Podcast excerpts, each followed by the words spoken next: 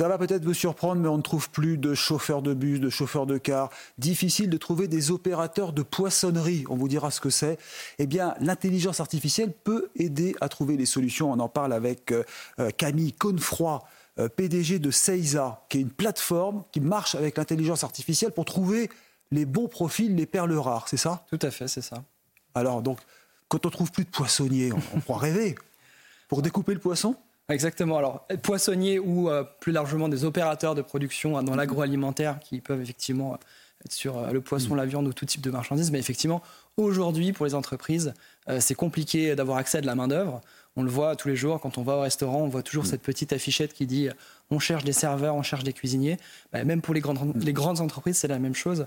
Euh, on manque euh, aujourd'hui cruellement de, main-d'œuvre. Oui, la question, c'est est-ce qu'ils sont suffisamment payés pour euh, prendre ces jobs? Le salaire fait partie des éléments les plus importants, mais il y a aussi d'autres choses, les valeurs. Bien sûr. On entend parler de la semaine de 4 jours, par exemple. Bon, c'est encore anecdotique, mais. Donc, c'est ce qu'on appelle les métiers de terrain, c'est ça. Donc, il y a vraiment des tensions sur ces métiers rares. Mais quand même, la question, pourquoi on ne les paye pas plus? Il est où le problème? Alors, euh, pourquoi on ne les paye pas plus? Généralement, c'est le modèle économique qui est comme ça. L'entreprise, a priori, en ayant un niveau de salaire euh, plus élevé, euh, ça viendrait probablement diminuer euh, la, rentabilité.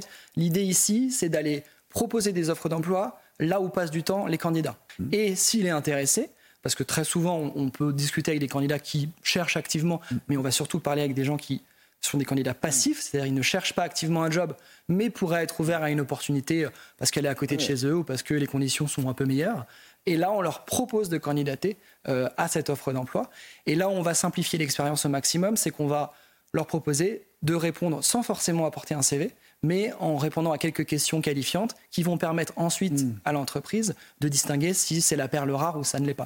Alors, par exemple, l'exemple de, des agents de quai, euh, il y en avait zéro disponible, et vous, avec votre intelligence artificielle, vous avez réussi à en détecter 33 Ouais, alors ça, c'est un, un exemple bien particulier. Effectivement, passer par l'approche des réseaux sociaux a permis d'aller s'adresser à des nouveaux types de candidats. Alors pareil, vous disiez pour les opérateurs de production de poissons, c'est ça? Là, vous allez dire ce que c'est. TikTok trouve.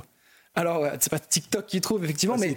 sur TikTok. Exactement. C'est-à-dire qu'il euh, il y a tellement de monde sur les réseaux sociaux. Aujourd'hui, les Français, c'est deux heures et demie euh, par jour sur les réseaux sociaux, quand même. Mhm. Donc, euh, en allant s'adresser à différents individus et en leur mettant en avant une offre d'emploi pour, en l'occurrence, ici, des agents de production dans le poisson, on, a réussi à les intéresser. Et là où les réseaux sociaux hein, apportent vraiment quelque chose, c'est qu'on peut euh, aller euh, mettre en avant une image, une vidéo, et donc donner envie d'aller d'aller voir euh, ce qui peut se passer dans ces entreprises. Et puis en plus, vous recoupez des données, c'est-à-dire qu'il y a peut-être certains candidats qui veulent travailler que 4 jours par semaine, d'autres moins, d'autres qui veulent l'après-midi, et c'est grâce à ça, c'est ça l'intelligence artificielle, hein, Alors, pour bien cibler le, profil. Effectivement, on va être capable d'aller poser des questions aux candidats pour bien comprendre lors du moment, enfin, lorsqu'ils candidatent, quelles sont leurs attentes? Est-ce que vous voulez travailler, vous êtes OK pour travailler le soir et le week-end? Est-ce que vous êtes OK pour travailler dans le froid? Donc on gagne du temps avec l'intelligence. Exactement. Et en fait, ça, ça, nous va, ça va nous permettre d'affiner les critères.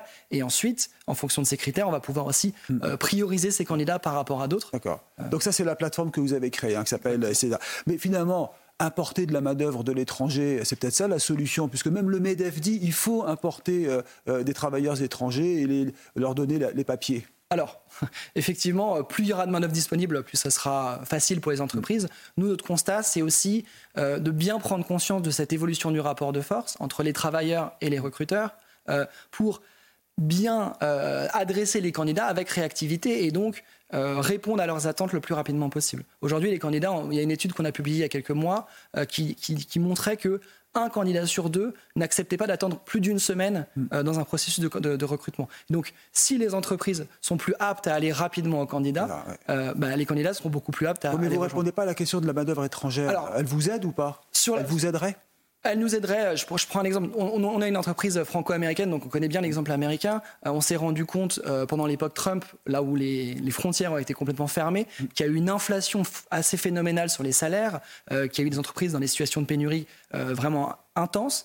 Et on s'est rendu compte plus récemment, avec l'arrivée de l'administration Biden, que en assouplissant un petit peu les règles vis-à-vis de l'immigration, les salaires sont redescendus légèrement et les entreprises ont visiblement moins de mal à mm. recruter. Donc en s'inspirant du modèle américain, j'imagine que plus il y a de main-d'œuvre disponible, plus c'est facile pour les entreprises. Voilà, au risque de garder 7% de chômeurs en France. C'est ça le problème. Merci beaucoup euh, Camille Confroy d'être venue euh, sur CNews donc pour parler de CEISA, cette plateforme intelligence artificielle qui facilite le recrutement des métiers en tension.